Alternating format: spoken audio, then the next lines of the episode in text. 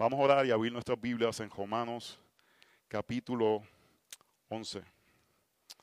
Señor, te damos gracias porque tu palabra es perfecta y nos paramos en fe a predicarla, en confianza de que tu palabra hace el trabajo para que fue diseñada y que nunca torna atrás vacía. Ella o es usada para salvación o es usada para afirmar juicio a aquellos que merecen juicio. Y te pedimos que en tu misericordia tu palabra sea usada para traer salvación a todos los que están presentes, para afirmar corazones de aquellos que son tus hijos, para traer arrepentimiento a aquellos que todavía no lo son. Y que podamos ver que tu plan eterno es uno que podemos confiar y podemos vivir asombrados de la realidad de que tú salvas a las personas que menos deberían ser salvadas, para que solamente tú te lleves la gloria. En el nombre de Jesús oramos. Amén. amén. Romanos 25 hasta el final del capítulo. Y estamos en un momento que el libro de los Romanos está transicionando de la parte teológica donde Pablo está mostrando la gran salvación que Dios ha hecho para, para su pueblo y se va a mover a la parte práctica, cómo vivimos esa salvación. Y este texto es clave para mostrarnos qué nos motiva para vivir la vida prácticamente para el Señor.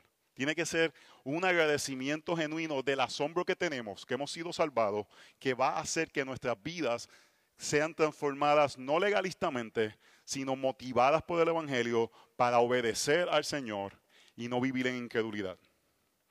Me encontraba camino a la conferencia Fieles a su llamado hace una semana en una escala en el aeropuerto George Bush de Houston. Estaba caminando a la puerta de embarque que me correspondía para tomar el vuelo que me llevaría al Paso, Texas, y de ahí cruzar la frontera a Ciudad Juárez. De momento recibo un texto de la aerolínea United que mi vuelo de las 6 pm estaba siendo cancelado y sería puesto en un vuelo posterior a las 9 pm. En condiciones normales este suceso no me causaría tanto estrago en mi corazón como el efecto que tuvo recibir este texto. Yo acababa de volar de Holanda a Newark y de Newark a Houston y mi cuerpo se estaba adaptando al cambio de horario que eran ocho horas. Mi plan era llegar al hotel de Juárez a las 9 pm para poder dormir y estar listo para el otro día estar en la conferencia, que estar en una conferencia es muy agotador, porque estoy hablando desde que llego hasta que llego al hotel. Al final de la noche el vuelo de las 9 pm fue movido a las 11 pm y terminó siendo cancelado cerca de la medianoche. Tuve que tomar un vuelo el siguiente día. Pero la razón de la cancelación fue algo sumamente impresionante. Tormentas estaban pasando por la ciudad de Houston. Estaba en el aeropuerto esperando a ver qué sucedía y en un momento el cielo se abre y comienza a llover de una forma que cuando mirabas por un cristal no se veía nada al frente tuyo. En ese momento eh, eh, en ese momento pasaje, eh, nada de frente, sino que en ese momento solamente puedes confiar en que Dios está actuando sobrenaturalmente por medio del clima y tienes que entender que si tu vuelo es atrasado, no es algo personal, es algo mayor de la soberanía de Dios. Ver esa demostración de poder de Dios por medio de la lluvia me llevó a reconocer en ese momento cuán glorioso es Dios y me llevó a adorar en asombro de su poder. Hermanos, el aeropuerto fue cerrado por más de dos horas, hubo inundaciones en las áreas adyacentes de Houston, porque en un momento el cielo se abrió y comenzó a llover. Hay momentos que nos sentimos pequeños ante el poder de Dios. Ese fue uno de esos momentos donde parecía que todo estaba bien cuando recibo el texto, el vuelo fue cancelado, ¿qué está pasando? Y minutos más tarde comienza a llover como pocas veces yo he visto en mi vida. Eventos atmosféricos, oleaje poderoso, nos hace ver el asombro del poder de Dios. Podemos entender su providencia y su poder. Lo mismo debe suceder con nuestra salvación. Debemos de vivir asombrados del gran poder de Dios, de tomar personas que no merecen responder al Evangelio y abrir nuestros ojos a ver que Él es Dios, que Él es soberano y que solamente Él puede salvar. Al final es Dios y para Dios y por medio de Dios. Y eso nos debe llevar a una respuesta de asombro que lleva a la oración. Este es el punto que quiero traer. Cuando vemos el poder de Dios, debe tener un efecto en nosotros que debe llevarnos a un asombro que debe llevar a la oración. Y lo hace cuando vemos aspectos atmosféricos, quizás vemos alguna vista que hemos ido al Gran Cañón o quizás hemos ido a, algún lugar que, uno quiere visitar uno puede ir a, veces a, hacer un hiking y ver la naturaleza y uno se asombra con la maravilla de la creación de Dios y uno puede ver un atardecer con los diferentes colores que se crean y uno dice, wow, a la verdad que Dios es glorioso. Hermanos, nuestra reacción debe ser mayor cuando vemos que Dios nos ha salvado. Que de todo el universo, de toda la historia de salvación, Dios haya puesto su mirada en nosotros, debe tener un asombro en nuestras vidas. Hermanos, Dios gobierna la historia de redención y salva al que menos uno piensa. Y cuando Él nos salva, respondemos en adoración. Nuestra respuesta es decir, wow, Dios es glorioso, que pudo poner su mirada en esta persona. Y hermanos, y, parte de, la realidad es que todavía sabemos que estamos batallando con nuestro pecado y que Dios todavía esté trabajando en nosotros y no haya quitado su mirada, debe de hacernos aquellos que humildemente respondemos en adoración a nuestro Señor. Así que leamos Romanos 11, 25 en adelante. Esta es la palabra de nuestro Dios. Porque no quiero, hermanos, que ignoréis este misterio, para que no seáis sabios en vuestra propia opinión, que a Israel le ha acontecido un endurecimiento parcial hasta que haya entrado la plenitud de los gentiles. Y así todo Israel será salvo, tal como está escrito. El libertador vendrá de Sión, apartará la impiedad de Jacob, y este es mi pacto con ellos cuando yo quite sus pecados. En cuanto al Evangelio, son enemigos por causa de vosotros, pero en cuanto a la elección de Dios, son amados por causa de los padres, porque los dones y el llamamiento de Dios son irrevocables. Pues así como vosotros en otros tiempos fuisteis desobedientes a Dios, pero ahora se ha mostrado misericordia por razón de la desobediencia de ellos, así también ahora estos han sido desobedientes, para que por la misericordia mostrar a vosotros, también a ellos ahora les sea mostrada misericordia. Porque Dios ha encejado a todos en desobediencia para mostrar misericordia a todos. Y mira la respuesta de esta realidad de la misericordia de Dios. Oh profundidad de las riquezas y de la sabiduría del conocimiento de Dios.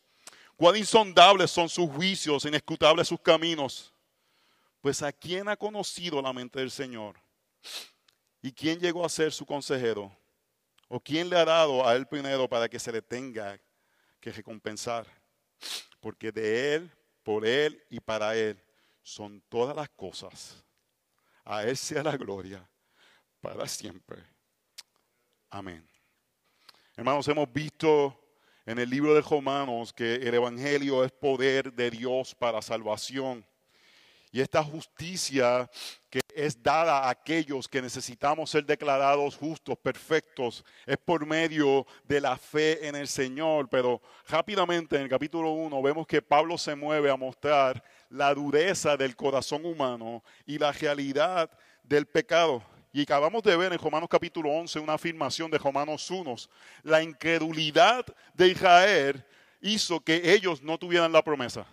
¿Por qué? Porque endurecieron su corazón, afirmaron lo que Pablo había dicho en Romanos capítulo 1 y Romanos capítulo 2. Y eso abrió la puerta para que ahora gente que no son judías puedan ser parte del pueblo de Dios. Y refleja en medio del pueblo de, Israel una falta de agradecimiento que puede llevar a un endurecimiento. Hermanos, algo que nosotros debemos de estar temerosos constantemente es que nuestros corazones se endurezcan. Tenemos que estar todo el tiempo conscientes. No puedo permitir que mi corazón se endurezca. No puedo permitir que raíces de amargura. No puedo permitir que mi pecado. No puedo permitir que mi amargura. No puedo permitir que mi orgullo. No puedo permitir que mi egoísmo. No puedo permitir que mi lujuria haga que mi corazón se endurezca. Porque el endurecimiento nos va a llevar a la incredulidad. Y no podemos decir, bueno, es que Dios ya me quiere, porque Pablo el argumento que está haciendo en Romanos capítulo 11 es, si Israel fue quitado, imagínate tú que no eres un, hijo natural, que fuiste un, olivo silvestre, que fuiste añadido. No, no, no, te creas porque ahora estás en el guiso, en, en medio del plan de Dios, que no te puede suceder lo que pasó a Israel y por eso debemos de estar constantemente trabajando en que nuestros corazones no se endurezcan para no caer en incredulidad. Y la única forma que hacemos eso, hermanos, es cultivando un sentido de asombro por la salvación que el Señor nos ha dado. Y eso debe de llevarnos a tener un agradecimiento que se refleja en adoración al Señor. ¿Hace sentido lo que digo hasta ahora? ¿Qué debemos hacer? Lo que debemos hacer es cultivar fe para luchar contra la incredulidad y no ser aquellos que endurecemos nuestro corazón, hermanos, por tantas maneras. La ansiedad. Estábamos hablando de las iguanas ahorita antes de llegar acá, pero pueden ser abejas, pueden ser a veces cosas pequeñas que batallamos, que lo que muestra es que no confiamos en la realidad de lo que Dios hace, porque vivimos fuera de la realidad. Y la realidad es, hermanos, que nuestra incredulidad nos puede desanimar o nos puede decir, necesito más del Señor. Tiene que tener dos efectos. Porque la realidad bíblica es que todos vamos a batallar contra la incredulidad. Eso la Biblia no nos dice. ¿Por qué habla tanto de, de no ser incrédulos? Porque es una batalla que vamos a tener todos. Y puede tener dos respuestas. O nos entregamos a la incredulidad y eso se refleja de diferentes formas. Muchas veces la autosuficiencia, muchas veces eh, entregarnos al temor, a la ansiedad, entregarnos a, la ira, a, a, nosotros tratar de resolver las cosas, o se puede reflejar diciendo, porque soy incrédulo, necesito en el Señor. En Marcos 9:22 dice, y muchas veces le han echado en el fuego y también en el agua para destruirlo, pero si tú puedes hacer algo, ten misericordia de nosotros y ayúdanos. Alguien le estaba pidiendo a Jesús que hiciera un milagro. Jesús le dijo, ¿cómo si tú puedes? Todas las cosas son posibles para el que cree. Al instante, el padre del muchacho, que es un muchacho endemoniado, dijo, creo, ayúdame en mi incredulidad. Y esa debe ser nuestra, nuestra situación, hermanos. Creemos, Señor, ayúdame en mi incredulidad. Creo, pero sé que tengo la tentación de la incredulidad y por eso constantemente estamos alerta, batallando para que nuestros corazones no se vayan a la incredulidad.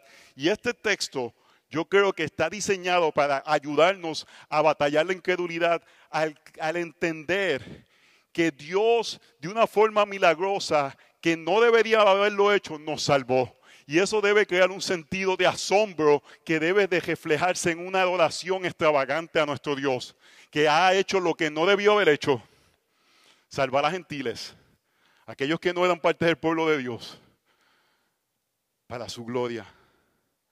Así que hermanos, en este tiempo que estamos, este texto que vamos a ver nos va a ayudar, no podemos olvidarlo porque del 2 al 16 son muchas cosas que tenemos que hacer. Del 12 al 16 son muchas cosas que tenemos que aplicar. Son muchos mandamientos que tenemos que hacer. Son cosas que tenemos que amarnos unos a los otros, mantener la paz los unos con los otros. Tenemos que someternos a las autoridades civiles. Tenemos que no juzgarnos los unos a los otros cuando estamos en cuestiones de conciencia. Tenemos que hacer muchas cosas, pero la clave de eso es hacemos en respuesta. Hacemos en respuesta que al asombro de que Dios haya salvado cuando no tenía que hacerlo. Y nuestros actos, nuestra obediencia no es la base de nuestra salvación, es una respuesta de agradecimiento por la salvación que Él ha hecho a nosotros. ¿Me están siguiendo? Bendito, solamente dos me están siguiendo. Porque Dios cumple su palabra, hermanos, al sorpresivamente salvar un pueblo para Él le adoramos con vidas transformadas para Él. ¿Por qué digo vidas transformadas para Él? Porque esta es la base de las cosas que vamos a ver del 12 al 16. Se refleja en caminar, en vivir, en actos. Pero esta es la base. Punto número uno, no seas ignorante. Dios cumple sus promesas de forma sorpresiva, hermanos. Dios diseñó la salvación de una forma que quienes la reciben deben estar sorprendidos. Voy a repetir eso. Dios diseñó salvar a personas de una forma que quienes reciben esa salvación deben estar sorprendidos. Deben decir, yo me he sacado la lotería. Yo soy la persona más privilegiada de este universo. No importa cómo estén las cosas externas, Dios me ha salvado. Verso 25, porque no quiero, hermanos, que ignoréis este misterio para que no seáis sabios en vuestra propia opinión. Que a Israel ha acontecido un endurecimiento parcial hasta que haya entrado la plenitud de los gentiles. Y así todo Israel será salvo. Pablo comienza cultivando humildad entre el pueblo de Dios. Le dice, no creo que sean ignorantes. Pablo está hablando bastante fuerte aquí, le está diciendo, no hables si no saben. Y de este tema pareciera que no saben. Así que yo quiero informarles antes de que hablen, porque si una prueba de orgullo es hablar de algo que no sabes, hablar de algo que no entiendes, y le dice, yo quiero que cuando hablen de esto estén informados y por eso él va a citar la palabra del Señor y va a decir, esto es lo que está sucediendo con Israel. El punto que Pablo está trayendo, hermanos, Dios hizo una promesa a Abraham de que por medio de él muchos iban a venir, incluyendo pueblos gentiles. Y esa pobreza se va formando por medio de, de, Jacob, se va formando por medio del pueblo de Israel y se va viendo en la edificación del templo donde Dios habita en medio de su pueblo. Pero su pueblo se endurece y por medio del profeta Isaías, por medio del profeta Jeremías, Dios le dice, por, tu endurecimiento, tú vas a ser sacado, apartado de mí, pero va a quedar uno. ¿Y quién es ese uno? La persona del Señor Jesucristo. Y por medio de él, la salvación se extenderá por toda, eh, por toda la tierra. Como dice Isaías, así como las aguas cubren el mar, va a ser la salvación. Antes de que Cristo viniera, la salvación se concentraba, hermanos, en un lugar pequeño geopolíticamente. Y Cristo viene y la salvación por medio de su Espíritu Santo se extiende por toda la tierra. Y por eso, hermanos, ha pasado dos mil años de eso, pero todavía nosotros debemos de vivir asombrados. De que Dios hizo un llamado a Abraham y por medio de Cristo, quien parecía que era su pueblo, por medio del verdadero Israel, de un lugar, piensen esto, cuando Jesús le dice a los discípulos, es mejor que yo me vaya. ¿Cómo que es mejor que yo, que yo me vaya? Si ellos estaban teniendo, empezaron a tener un entendimiento de que Él era Dios, ¿cómo es mejor que yo me vaya? Porque el Espíritu, el Consolador, va a estar en medio de ustedes, hermanos. Y por eso es que Dios está aquí de la forma que está en este momento presente en medio de nosotros. Y creemos eso, porque el Espíritu Santo hace que Jesús esté en medio de nosotros. Es increíble, hermanos. Debemos de vivir sorprendidos de que Dios extendió su misericordia más allá del pueblo de Israel. Pero han pasado dos mil años y quizás en el tiempo del primer siglo todavía ellos estaban procesando eso. Oh, wow. Yo era un pagano que estaba haciendo lo que estaba haciendo en Tesalónica, en, en Éfeso, en Capadocia, en, en Atenas,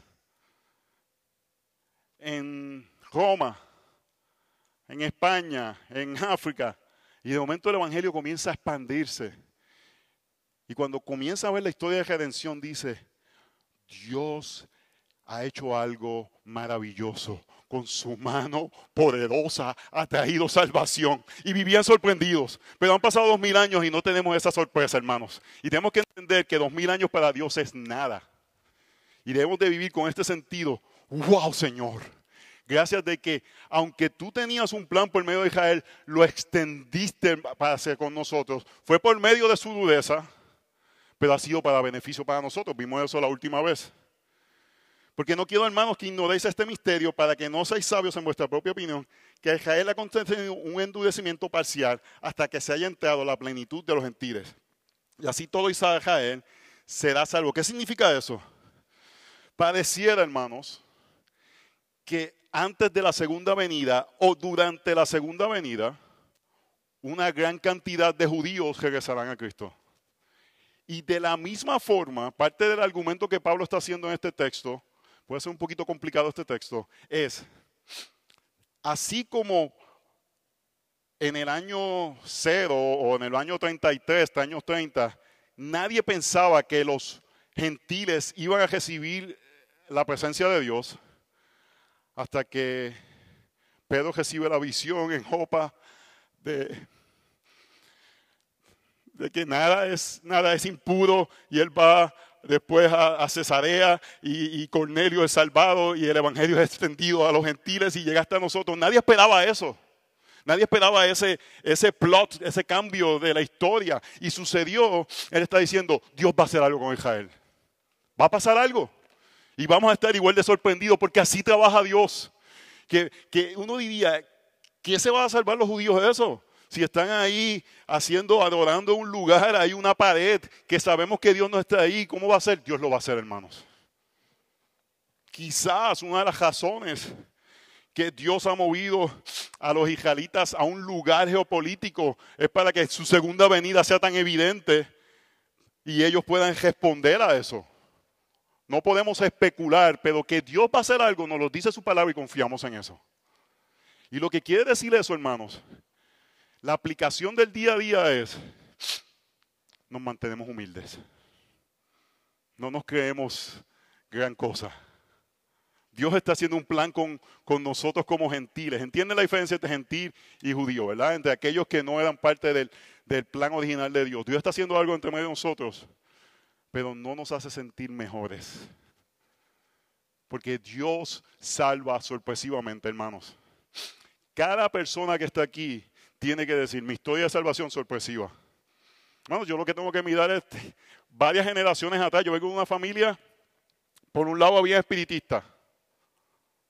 Nadie conocía al Señor. Por otro lado, católicos romanos apostólicos, que eso eran ahí dados a la iglesia. Y de eso Dios me salva. Increíble. Katy también venía de familia espiritista. Por los dos lados. Y Dios la salva. La historia de José Torres, hermano, que Dios salve a ese muchacho, es increíble. Pero hermano, eso cada uno de nosotros es increíble. Y nuestros hijos deben de saber, mira, si, si, mi abuelo no era creyente y el Evangelio llegó ahora aquí, y debemos de vivir asombrados de que en el plan de redención Dios nos haya salvado. No sentir que, claro, es evidente que Dios me salvó. ¿Cómo Dios no me va a salvar si yo soy una cosa tan increíble? No, hermano, vivimos asombrados de que Dios hizo un, algo sorpresivo, extendió su gracia y llegó a Roma, pero hasta los confines de la tierra, hermanos. Gloria sea al Señor por misioneros que vinieron a predicar el Evangelio, personas que dieron sus vidas para que otros conocieran la verdad de que Cristo salva a pecadores, que se montaron en galeones a traer el Evangelio a estas tierras. Y que el Señor nos ayude a nosotros a hacer eso.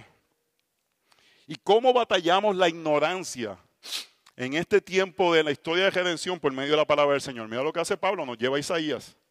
El libertador vendrá de Sión, apartará la impiedad de Jacob.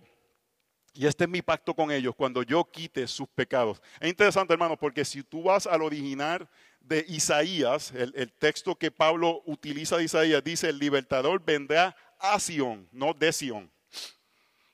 Pero Pablo tiene ahora la hermenéutica, tiene la interpretación bíblica luego de que Cristo viene. Y él sabe que Cristo está en Sion, está en donde Dios habita.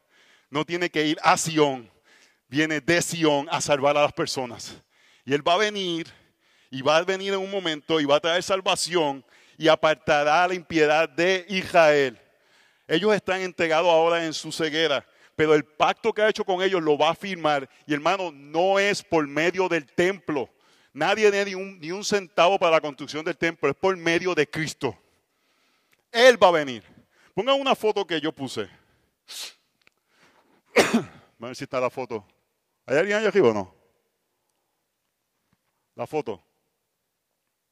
La foto no está la foto. Bueno, la foto es una vista de Jerusalén desde el Monte de los Olivos y está el, templo, el Temple Mount, pero está la, pared de Jerusalén del área que viene, si tú vas entrando del este hacia Jerusalén.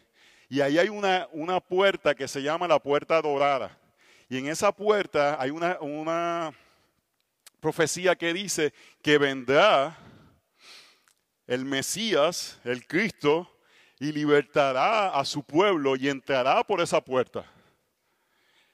Y, una de las razones es que los judíos, hermanos, pagan medio millón de dólares para ser entejados en el monte de los olivos, es para que cuando llegue el Mesías ellos sean resucitados y entren con el Mesías por esa puerta. Vino un musulmán, cuando los musulmanes estaban controlando Jerusalén en los 1600, 1500, y él puso y cejó la pared, cejó la puerta, esa, por esa puerta ya no se puede entrar. Él puso y cejó la puerta. Y además pusieron eh, tumbas de musulmanes, porque como los judíos no pueden estar donde están muertos, lo que están diciendo, cuando eso suceda, venga ese Mesías, no pueden pasar por ahí, porque si pasan por ahí hay tumbas y se van a hacer impuros y dejamos la puerta y no se puede cumplir la profecía. Hay que ser ignorantes, hermanos.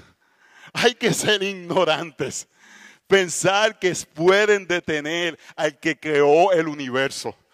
Y lo que sucede es, hermanos, que yo veo eso y estaba allí y me reía porque yo digo, si Dios pudo cambiar este corazón de piedra a un corazón de carne, esa puerta eso no es nada. Si Él pudo hacer ese milagro en mi corazón, que Él levante gente de las tumbas, que Él pase y traiga la salvación, nada lo puede detener, hermanos. Y esa es nuestra esperanza. Nada puede detener a nuestro Señor en su plan de salvación. Ni tu pecado lo puede detener. Yo sé que hace dos semanas quizás algunos de ustedes salieron diciendo, diciendo es que mi incredulidad, ni tu incredulidad puede detener al Señor. Si, él si tú le perteneces, nada lo puede detener. Él va a venir de Sión y ya llegó a ti de Sión. Y si tú estás aquí no estás sorprendido, es porque no has recibido esa salvación. Y yo te invito, ven a Cristo, confiesa tu pecado, arrepiéntete de Él y vive asombrado de la gracia de que tus pecados son perdonados. Así porque Dios cumple su palabra.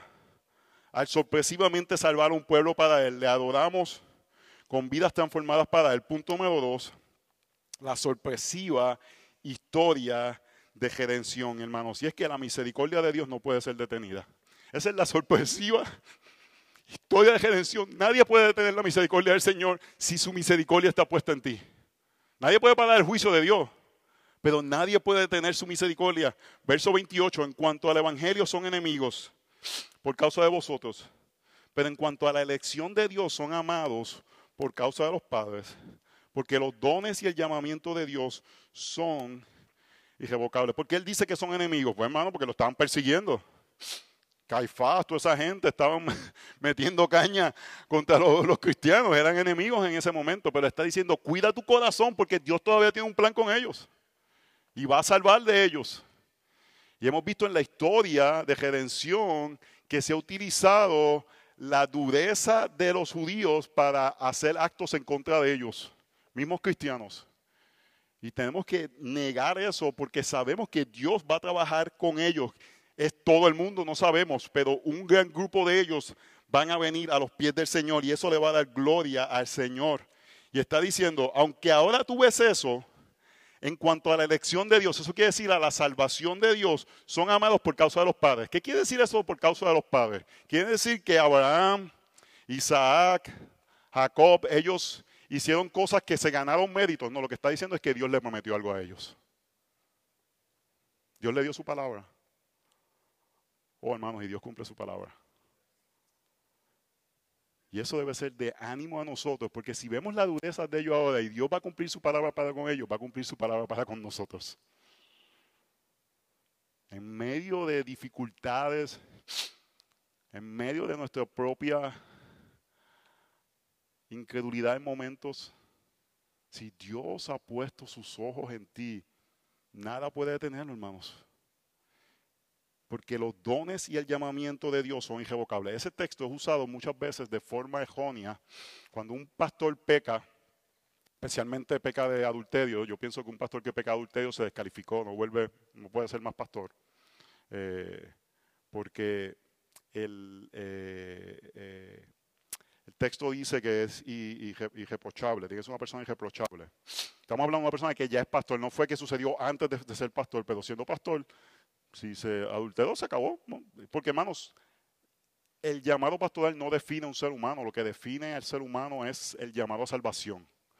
Entonces, Dios no está diciendo, si Dios te da un llamado pastoral, eso nunca va a cambiar. Eso no es así.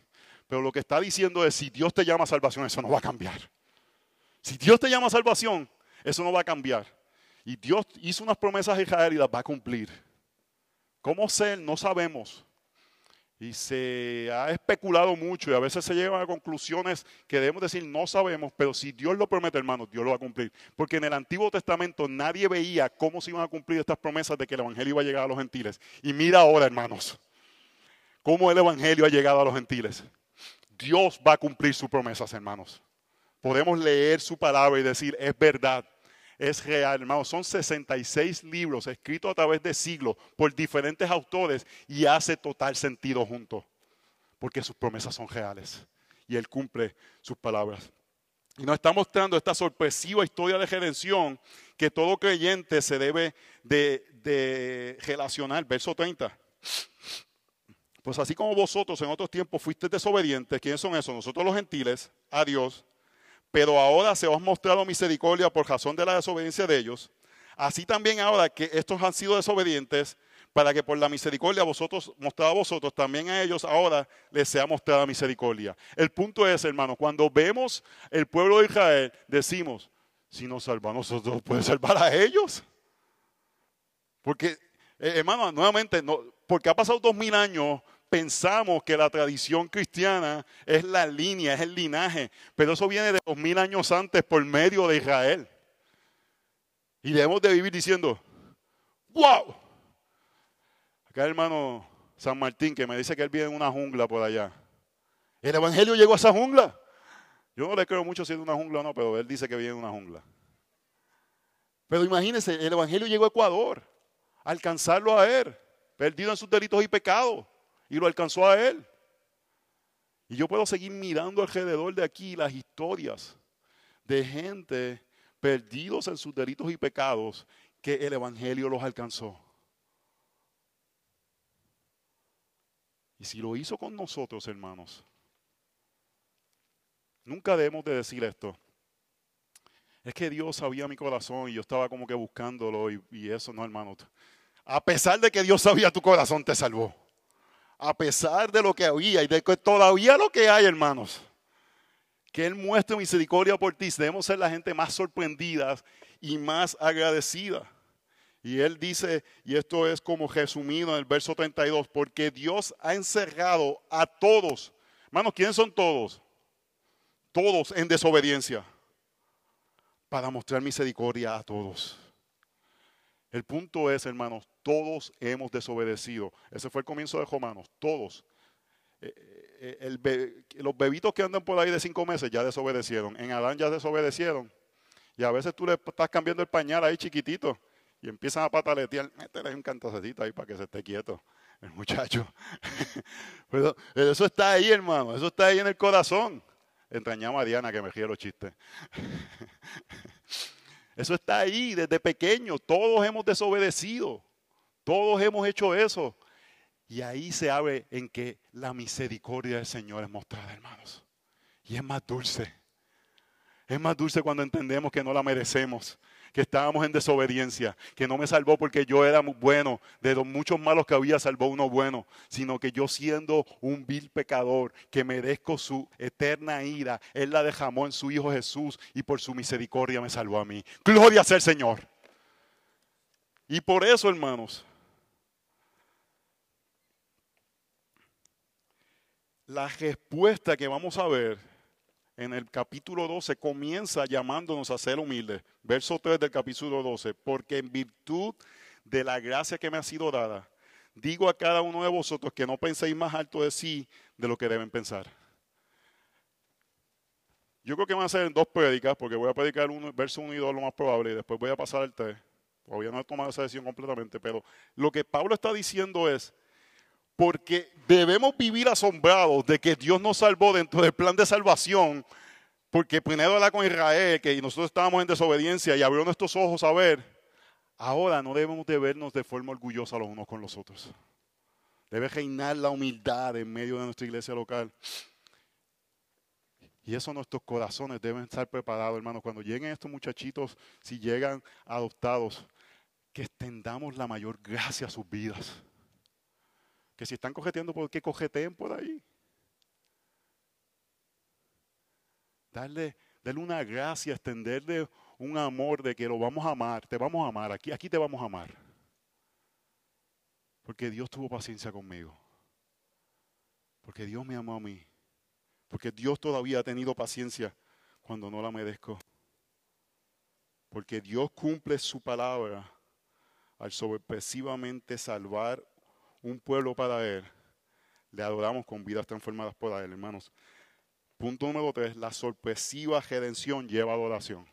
La sorpresiva redención lleva adoración. Y, y el punto es, ¿por qué Pablo pone una doxología aquí? Entiende lo que es una doxología, ¿verdad? Es una oración de adoración a Dios. Pablo no se puede contener, hermanos. Pablo está diciendo estas realidades y dice, porque Dios ha encejado a todos en desobediencia, y eso lo incluye a él. Lo vemos claramente en Filipenses cuando él habla que él estaba entregado a su pecado y era un pecado de eh. Pero mostrar, para mostrar misericordia a todos. Y mira la respuesta de Pablo, oh profundidad de las riquezas y de la sabiduría del conocimiento de Dios cuán insondables son sus juicios e incrutables sus caminos. Pues, ¿quién ha conocido la mente del Señor? ¿O quién llegó a ser su consejero? ¿O quién le ha dado al primero para que se le tenga que recompensar? Porque de Él, por Él y para Él son todas las cosas. A Él sea la gloria para siempre. Amén.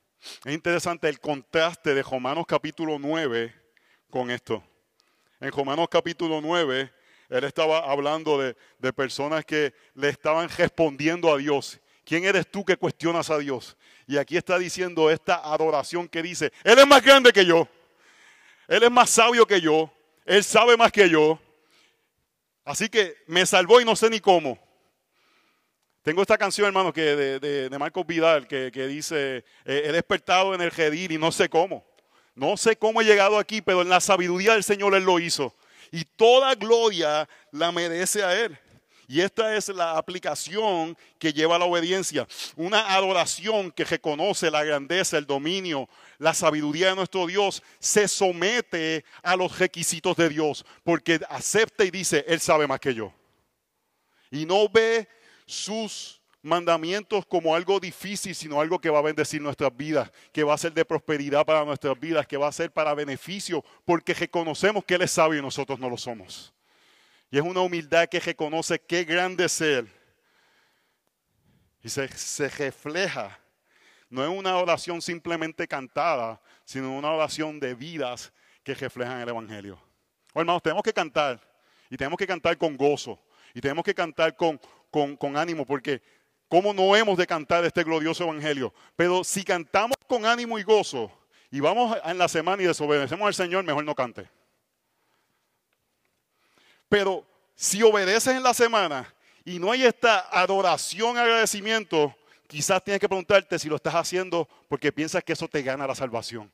Tiene que haber una sorpresa, un asombro, una adoración que sale de nuestros corazones que dice, wow, el Señor me ha salvado y no sé cómo. Él es más sabio que yo, porque si yo lo hubiese buscado, no lo hubiese encontrado. Y el Señor, hermanos, no nos debe nada. ¿A quién le ha dado a Él primero para que se le tenga que recompensar? Oh, hermanos, que el Señor nos proteja de no cobrarle nada a Él. De no pensar que Él nos debe algo. De no decir, pero Señor, ¿por qué me está pasando esto si yo soy tan bueno contigo? No, hermanos, Él nos ha dado lo mayor, nuestra salvación. Y es una tentación que todos tenemos, pero tenemos que ir a la realidad. Dios es más sabio que nosotros. Él es, como dice aquí, hermanos, dice insondables. Insondables es como una profundidad que ni una sonda puede determinar cuán profundo es. No hay un submarino que pueda ver la profundidad de la sabiduría del Señor. La gente dice, ¿para qué vamos a ir al cielo? Vamos a bugirnos, hermanos. Vamos a ver las insondables glorias de nuestro Señor. Y no nos vamos a cansar de ver más profundamente su perfección, su belleza, su sabiduría, su gloria. Vamos a vivir así, hermano, con, con las quijadas aquí. ¡Wow! Ese es nuestro Dios. Porque de Él, por Él y para Él son todas las cosas. Hermanos, eso resume lo que debe ser nuestra cosmovisión. Nosotros vamos a vivir por esta realidad. De Él, son de Él, por Él, Él, las hace, las sostiene, Él las crea, y para Él, le son para Él. Eso debe ser nuestra cosmovisión. De Él, por Él y para Él son todas las cosas. Todas las cosas. Mi domingo para Él. Mi dinero para Él. Mis fuerzas para Él. Mi mal humor hasta para Él. Muedo a Él. Todo lo que somos es para Él. Porque Él merece toda la gloria. Solo cuando vivimos en adoración a Él, podemos responder en obediencia a Él. Hermanos, cuando meditamos en la gran salvación que hemos recibido, debemos de vivir con la sorpresa de que Dios nos haya salvado. Y tenemos que creer algo, hermanos. Dios controla la historia. Apocalipsis capítulo 5 nos lo dice claramente. Él es quien es digno de abrir los sellos. Él es el que es digno de determinar qué va a pasar en la historia. Y Él es el digno de decir, voy a empezar por Israel, pero voy a salvar a los gentiles. ¿Por qué? Porque Él es sabio, hermanos. Y eso da gloria a su nombre. Y confiamos en Él. El cordero que fue inmolado, digno es de recibir el poder, las riquezas, la sabiduría, la fortaleza, el honor, la gloria y la alabanza a todas las cosas que, que están en el cielo, sobre la tierra, debajo de la tierra y en el mar, y a todas las cosas que en ellos hay. Oír decir al que está sentado en el trono y al cordero, sea la alabanza, la honra, la gloria y el dominio por los siglos de los siglos. Y los cuatro seres vivientes decían, Amén. Y los ancianos se postraron y adoraron. Oh, hermanos, nuestro Señor merece toda adoración. Él es con control de toda la historia y en su infinita sabiduría no entendemos cómo nos ha salvado. Así que voy a pedir a la banda que venga y vamos a cantar esta canción que dice La salvación es del Señor, hermanos. Donde vamos a declarar esta realidad. Él es quien salva. Él es quien controla. Y que el Señor permita que en nuestros corazones haya un sentido de agradecimiento y asombro por lo que Dios ha hecho por nosotros. Que si, que si hemos endurecido nuestros corazones a ver de una forma casual la salvación que Dios nos ha dado, que en este tiempo el Señor por medio de su Espíritu Santo traiga convicción en nuestras vidas y podamos decir, Señor, que yo viva como el primer amor, como ese momento que tú vi primeramente el pecado y que pueda ver en la cruz la esperanza eterna que necesitamos.